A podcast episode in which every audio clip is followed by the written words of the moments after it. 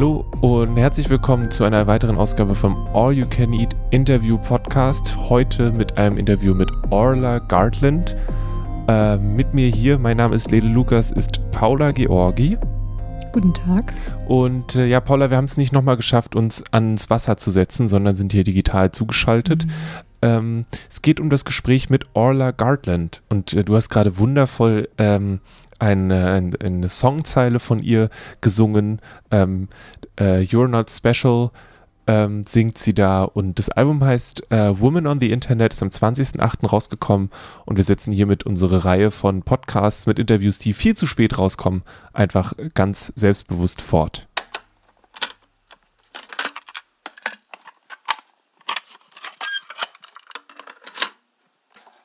Who are you?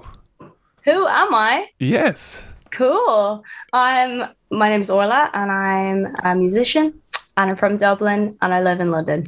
I did the whole googling thing and then uh, I found an interview uh, with a I think a format on YouTube that does not exist anymore. That was very hurried.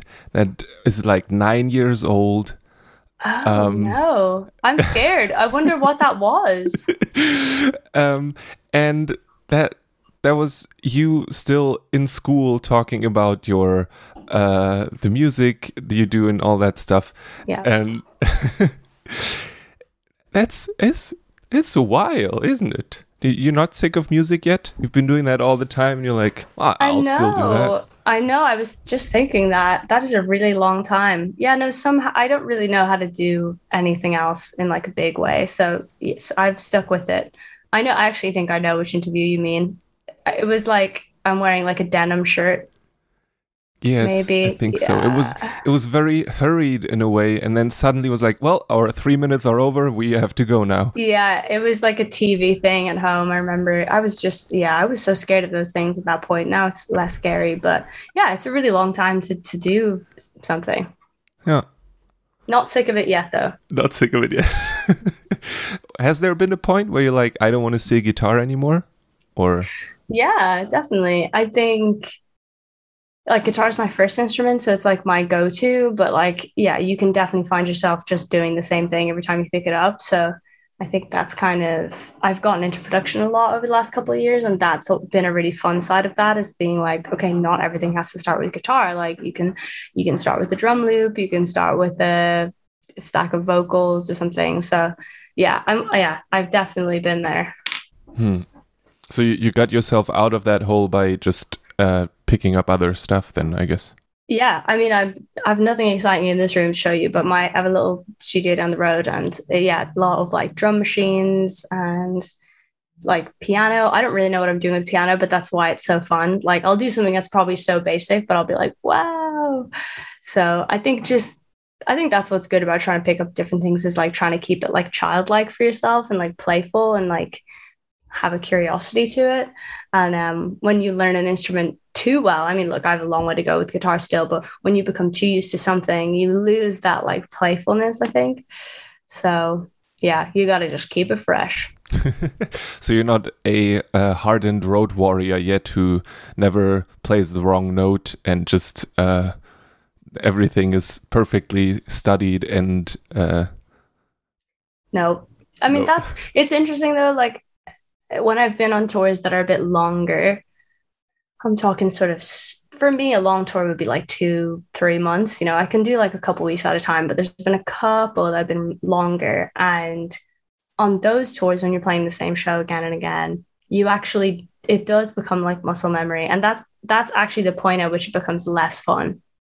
Like being on the edge of chaos and kind of feeling like you might mess up, you're so much more present uh, so weirdly, yeah, I'm not a hardened road warrior, but like weirdly, like I can see why people get bored of it when you get to that point because if you're doing the same show for months and months, you're just standing on stage and you're just like a human playback rig. Mm. You know, you're just like you're like going through the motions, but uh, that's the point at which you got to like switch it up. But I think that's why people just will try and change the order of the songs on one night, or just you know maybe everyone should just change instruments. I don't know, like mm. keeping it like moving is so much more fun. Yeah.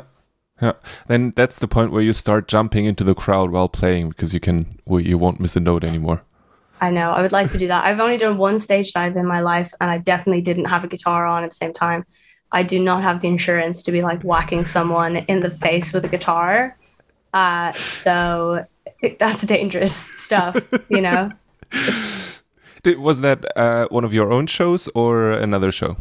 It was one of my shows. Yeah, I played. It was actually probably the last full band like indoor live show I played. It was end of 2019, and I played in a venue called Scala in London. And it was just really big and exciting, and I got really excited at the end. I mean, it was kind of pre-planned, but my band thought that I would bottle it. They just thought that I would uh, psych myself out. And so when the show finished, I, I did do it. And as we walked back in the dressing room, I could see them all like passing each other like 20s.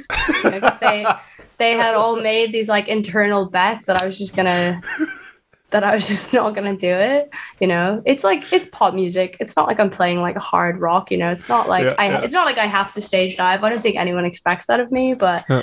I really wanted to do it. What's it like? It was so fun. I've only ever like helped people get Held up. people up. It's like it's the most trusting thing you can do with the crowd ever, you know? And like the people in the front row, they're usually like the young people. So you're like putting a lot of trust in like young girls to like physically hold you up. um, so yeah, it was it was brief, but it was a beautiful thing, and I would do it again. Hmm. It's gonna maybe become a staple, maybe not. Depends on the crowd. Depends on the crowd. Depends on the room as well. Like some, you know, yeah. There's a lot of different factors, but I think it's uh, it's a very like visceral thing. And essentially that's what being like i think that's what being an independent musician is is just doing that constantly like trust falling back on your audience and like hoping they'll just like uh, keep you up. So i feel like i'm doing that like metaphorically all the time. But it physically like in the room it's so visceral just like jumping out into the crowd. And yeah. I mean, I say that. If the more times I do it, the more times I'm likely to like fall through the crowd. That's that's bad when that happens. Well, no. Eh, well, hmm, depends on the show you just had, I guess. Mm.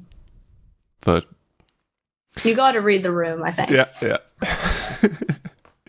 um, you just talked about being an independent artist. Was there ever a point where that you thought about maybe not doing that? Because I like seeing the the old interview that I mentioned, everyone mentioning that you started so young and everything went really well. I imagine that there would have been people knocking on doors being like, hey, do you yeah. want to, you know, or not? I don't know. Or if that. Yeah. After a couple of years, it's funny, isn't it? I think at the beginning, everyone's an independent artist by mm. default, you know, and it's only really at the point at which you get offered a record deal that it becomes a choice. And it took a, like a couple of years before I ever like got any offers or saw what that piece of paper looked like. And then it became a choice. I, I was just so shocked at how like the non-artist friendly record deals were. Like I know that they get a lot of slack, but I think I didn't realize really how bad it was until I saw it. And I was like, why would I do this? Like I've been building this thing for so long. Like why would I just hand it over to someone else? Um, and you know, sometimes it would be nice to have someone else like picking up the bill for a, a tour or a music video, but essentially the trade-off is that you you have to give away some creative control and that's the bit that I would really struggle with. Hmm. How much would you say are you accountant versus musician right now?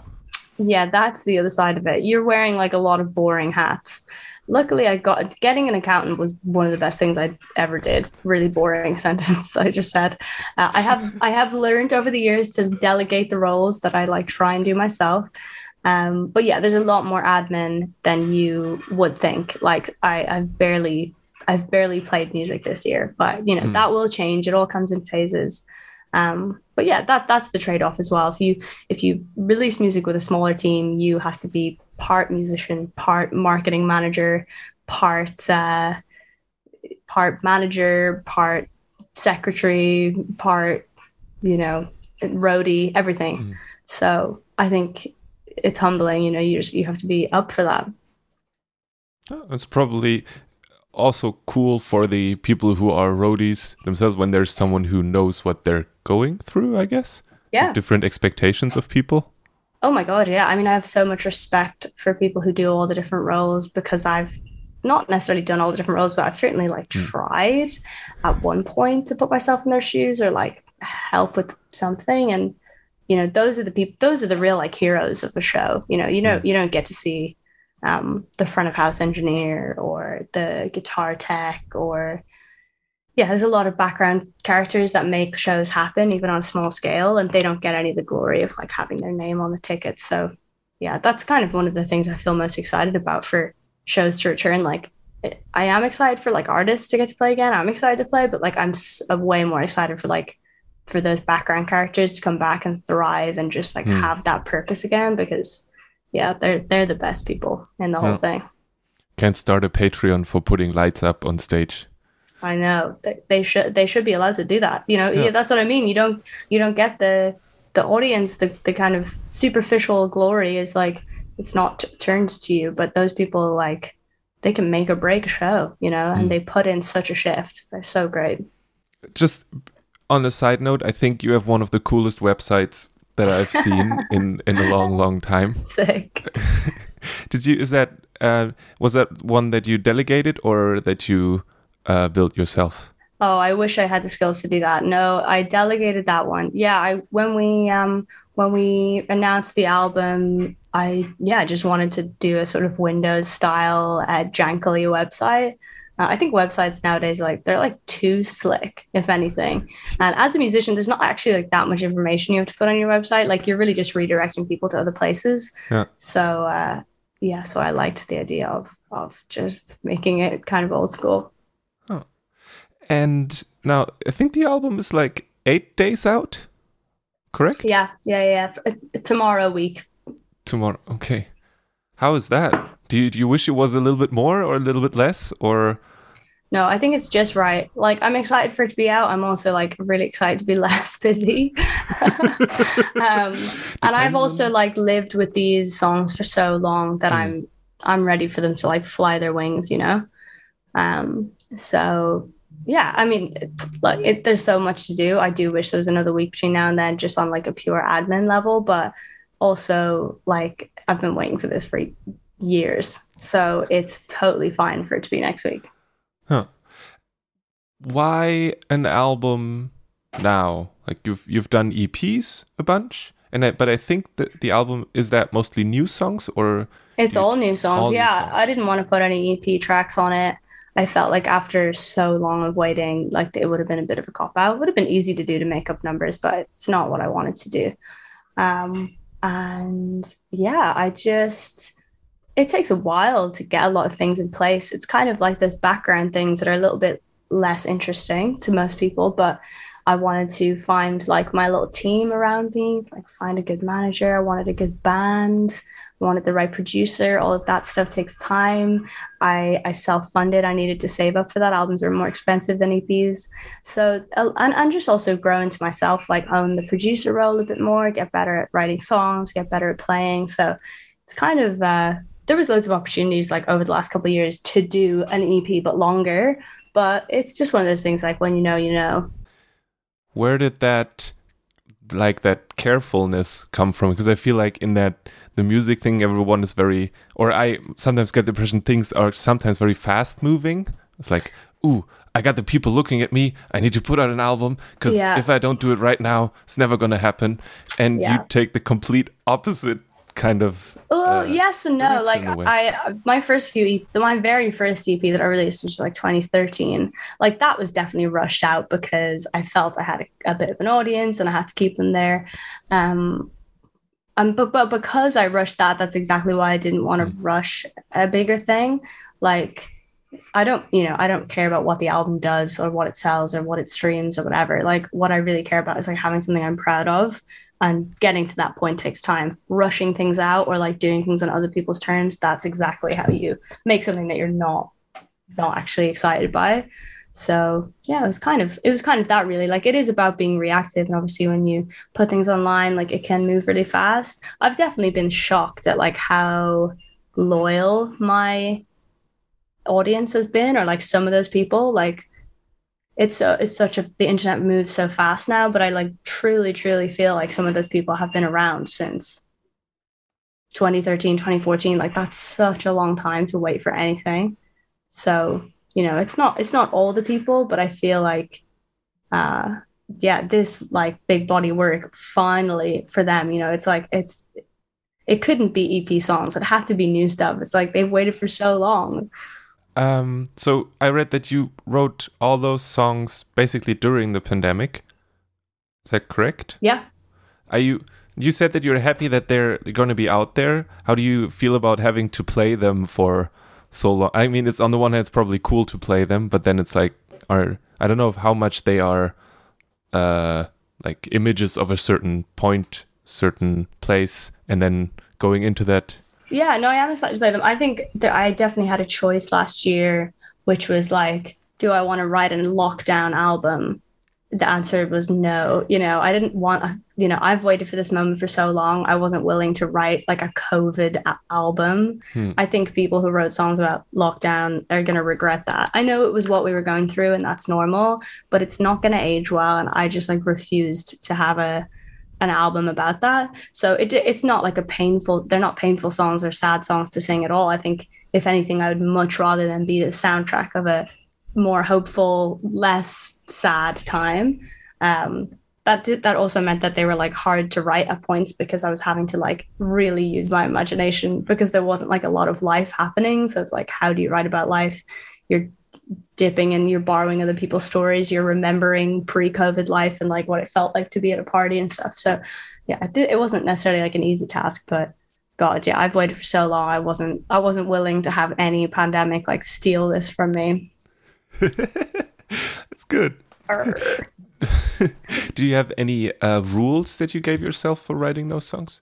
Or did you just go for it aside from the positive angle yeah, well, you know, po- more more upbeat than positive. I wouldn't say it's mm. all like happy, but it's definitely not like sad ballads. So yeah, that was definitely like a bit of a rule just to make sure, like, given the the tone of last year and the prevailing mood, to like try not to lean into that, and give into that too much. Um, yeah, and just to keep it like quite diverse. There's just so much music that I like, and I'm always trying to cram all these different influences in and it can it can be a bit messy. Like I love singer-songwriters and like how personal that is, but I also love like gritty guitar, like rocky music. And I also love pop. So I feel like I'm jumping between worlds all the time. But I did want an album that showed all of that, hmm. even if it was a little bit messy or a little bit like scrapbooky. Um, and it's funny i think with how music works now that that kind of work, works against you a little bit you know the way like streaming works. It's a little bit easier if you just stay in one lane and just you know make you know singer songwriter latte on a tuesday spotify playlist music. Like that if you're like all about the numbers like that's the move. Like being ambitious and trying to like pull different styles in it's like it's not really something that's like rewarded but i think it would be it would have been sad to me to like mm. mute mute all that stuff. And again, especially because I did it independently, there was no one like telling me what it had to be like. So I wanted to enjoy that as well. Um, yeah. That'd be one heck of a depressing latte, I think. yeah. I feel like most of the singer songwriter stuff is very much on the on the darker side of things, I feel.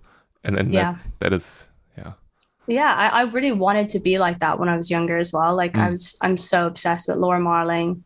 I think she's like one of the like truly great writers of our generation. She's also way moodier than i am. So like when i was growing up and like i tried to write songs like laura marling so much like really minor really sad. And then i was like why are like why are these not like hitting home to me at all? And it's like oh because i'm not like that at all in my real life. I'm pretending to be Laura Marling or uh, or someone else. So yeah, I li- I think what I like about folky singer songwriter stuff is like how personal it is, how story based it is. I think actually like the culture now. I think the term singer songwriter is kind of being reclaimed a little bit, which I like. I think of people like Phoebe Bridgers. To me, she's the coolest thing ever. She's a singer songwriter in the sense that she's a girl with a guitar as a hmm. format, but there's like humor in it, there's character in it. It's not like twee. Mm-hmm. Um, it's uh, so yeah, I, I think that space is being reclaimed. I mean, yeah. not not on those playlists. On the latte playlists, the space is not being reclaimed. That is like the same. That is the same thing over and over.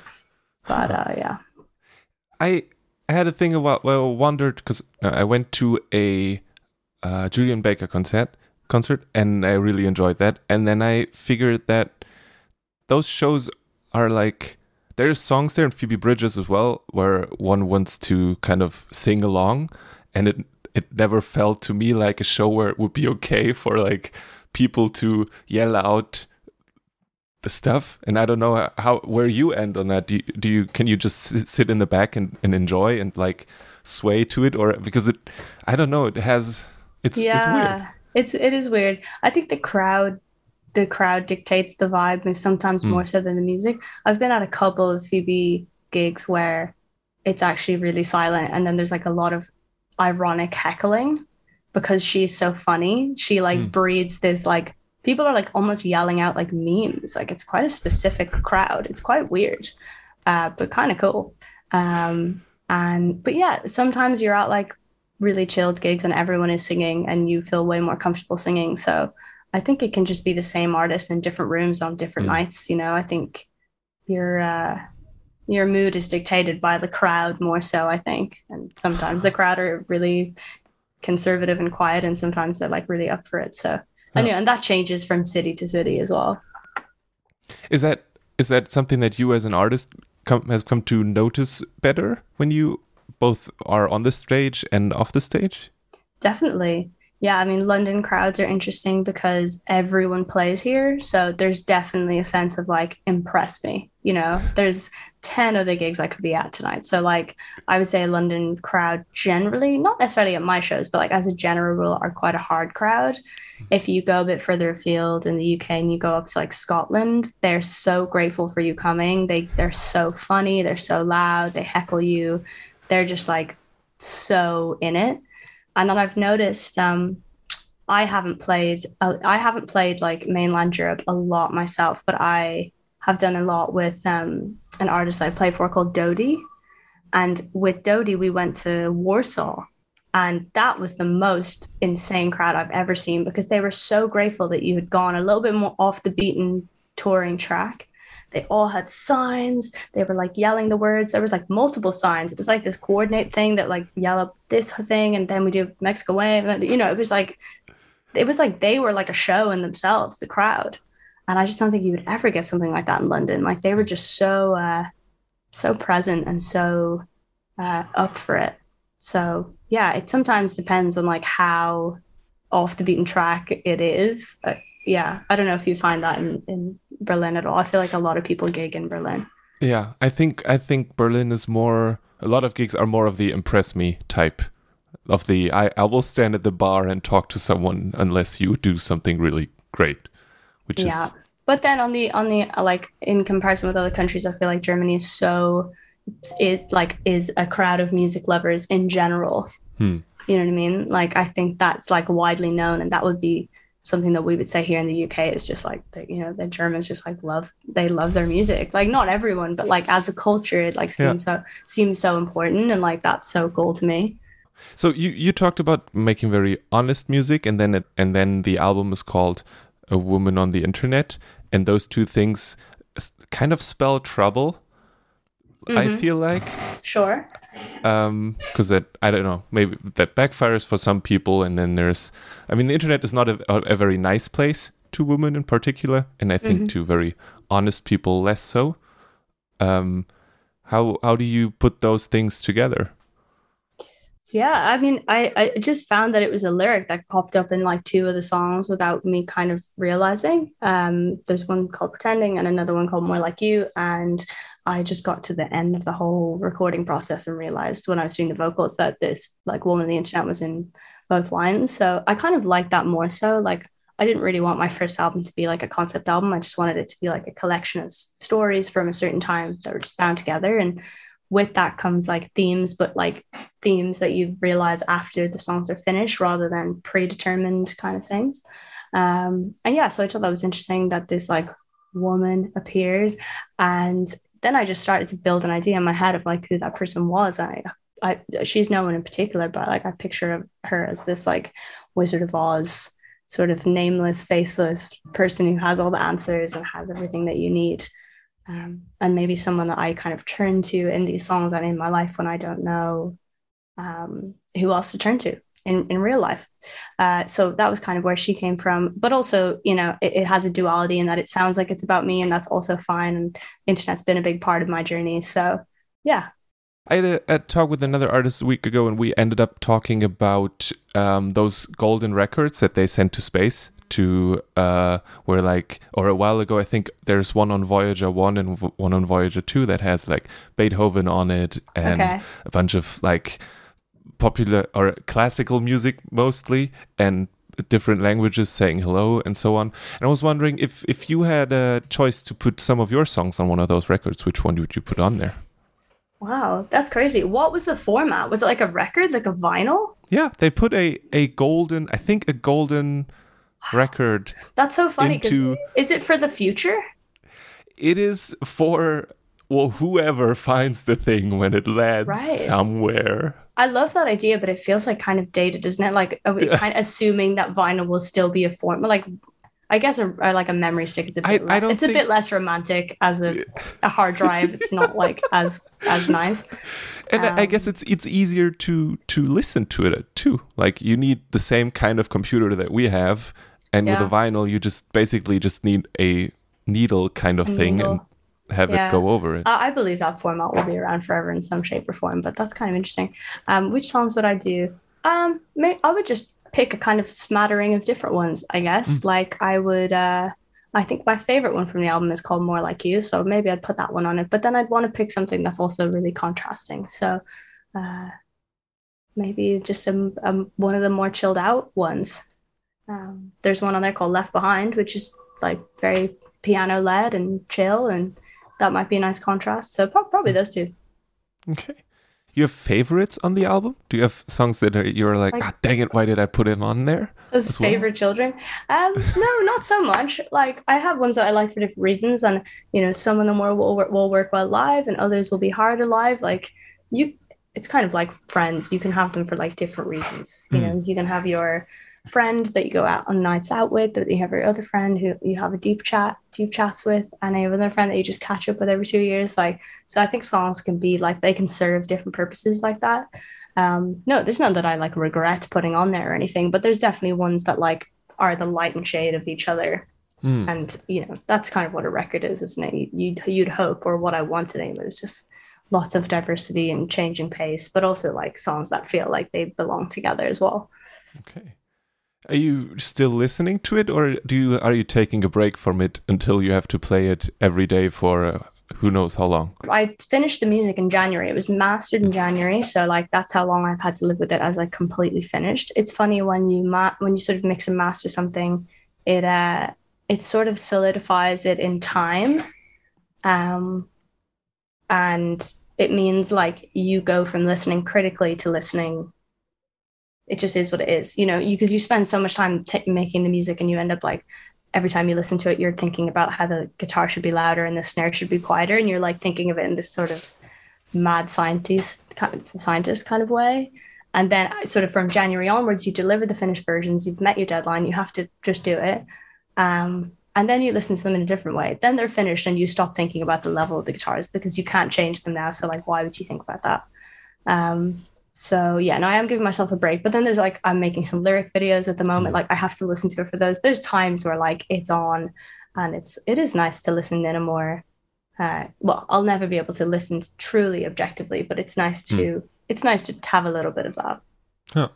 And I I can I bet it feels good to say like I did that and it's pretty good. Yeah, yeah, definitely. And I think because it was such a long time coming, and probably something that at a point when I was younger, like would have felt very far away and very impossible. Like, yeah, it does it feels like a good achievement. Okay, yeah, cool. So, um, are, are you going to be in in mainland Europe? And is there, is there dates for that yet, or? I'm just about to announce them. Yeah, I'm Ooh. hoping to come hoping to come in April. Nice. April is going to be stacked. This is yeah. I need to start. Have you got a lot of gigs in April? Yes. Yeah, I think Yeah. Well, I mean, like, look, U- UK artists, obviously, with uh, good old Brexit. Uh, Mhm. luckily, I I have an Irish passport, so I'm fine. But my band is from here, so yeah, it's Ah. it's quite messy. But I think uh, it's being it, it looks like it can happen now. So a lot of the UK artists have been uh, not announcing tours for this year, but it also means that next year, because that's a bit more of like green light. Yeah. Um. Yeah, it's going to be busy. Yeah. Mhm. It's gonna be great, but also, wait, wait, what? Yeah, I'm not complaining. I it, I just realized a while ago that it's like four or five shows at least, and I'm like, I, I really want to see those people. And Yeah, it's "One I'm the same. I have so many like London tickets booked for September, October, and like they're all just starting to like overlap with each other. They're like all of the same day, and it's like I don't know how I'm gonna physically make it to some of them, but I will go. Nice. Very good. Okay. Um, did I forget anything? Is there anything important that you still want to mention? Anything that is. I don't think so. I think you did a great job. Thank you very much. Pleasure. Thank you. Well, thank you so much. Uh, how do I say your first name? Lele. Lila. Lila.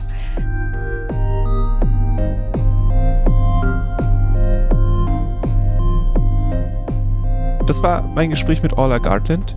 Ähm, Vielen, vielen Dank an der Stelle. Ich weiß nicht, ob ich weiß nicht, wie ihr Deutsch ist, aber ne, du weißt, ein bisschen Höflichkeit. Merci. Ähm, Woman on the Internet heißt das Album. Ich finde es ziemlich dufte.